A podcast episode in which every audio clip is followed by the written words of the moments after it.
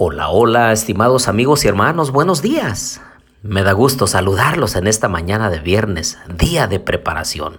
Los quiero animar para que tengamos lista la casa, la comida, el aseo, todo listo para recibir al Señor en la hermosura de su santidad. Los invito a orar. Querido Dios y bondadoso Padre, en esta mañana, Señor, ponemos nuestra vida en tus manos y queremos agradecerte porque hasta aquí nos has ayudado. Acompáñanos en el estudio de tu santa palabra, lo pedimos en Jesús. Amén. Abran por favor su Biblia conmigo allí en el Salmo 118. Dad gracias al Señor, porque Él es bueno, porque para siempre es su misericordia. Versículo 4.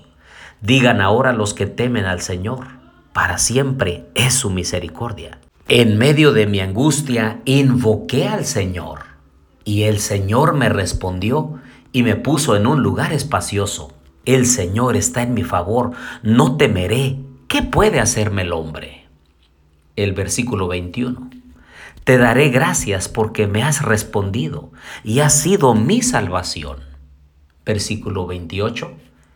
Tú eres mi Dios y gracias te doy. Tú eres mi Dios, yo te exalto. Dad gracias al Señor porque Él es bueno porque para siempre es su misericordia. En estas fechas la mayoría de la gente piensa en el nacimiento de Jesús, pero pocos le agradecen porque Él vino del cielo a la tierra para morir por nosotros. Hacen fiesta, hacen comidas, rompen piñatas, se dan regalos unos a otros, pero pocos piensan en darle a Dios las gracias porque Él ha estado con nosotros, nos ha bendecido, nos ha cuidado, nos ha contestado oraciones, nos ha librado de peligros. Queridos amigos y hermanos, yo los invito a ser agradecidos con Dios, poner más atención a las cosas espirituales, a las cosas eternas y menos a las cosas materiales y pasajeras. Honremos a Dios, pongámosle en primer lugar de esa manera podemos agradecerle por todas las bondades recibidas de su mano.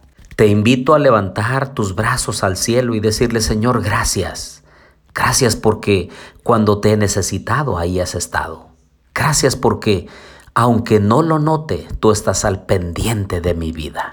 Y la forma más importante de agradecerle a Dios es entregarle todo lo que somos y todo lo que tenemos al servicio de su santa causa.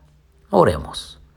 Querido Dios y bondadoso Padre, quédate con nosotros, Señor, siempre, y ayúdanos a arrancar de nuestra vida, de nuestro corazón, notas de alabanza y de gratitud a tu precioso nombre. Bendice a cada uno de mis amigos y hermanos. Cuídale, Señor. Hazles notar que tú estás allí al pendiente de cada uno. Te lo pedimos todo en el nombre de Jesús. Amén.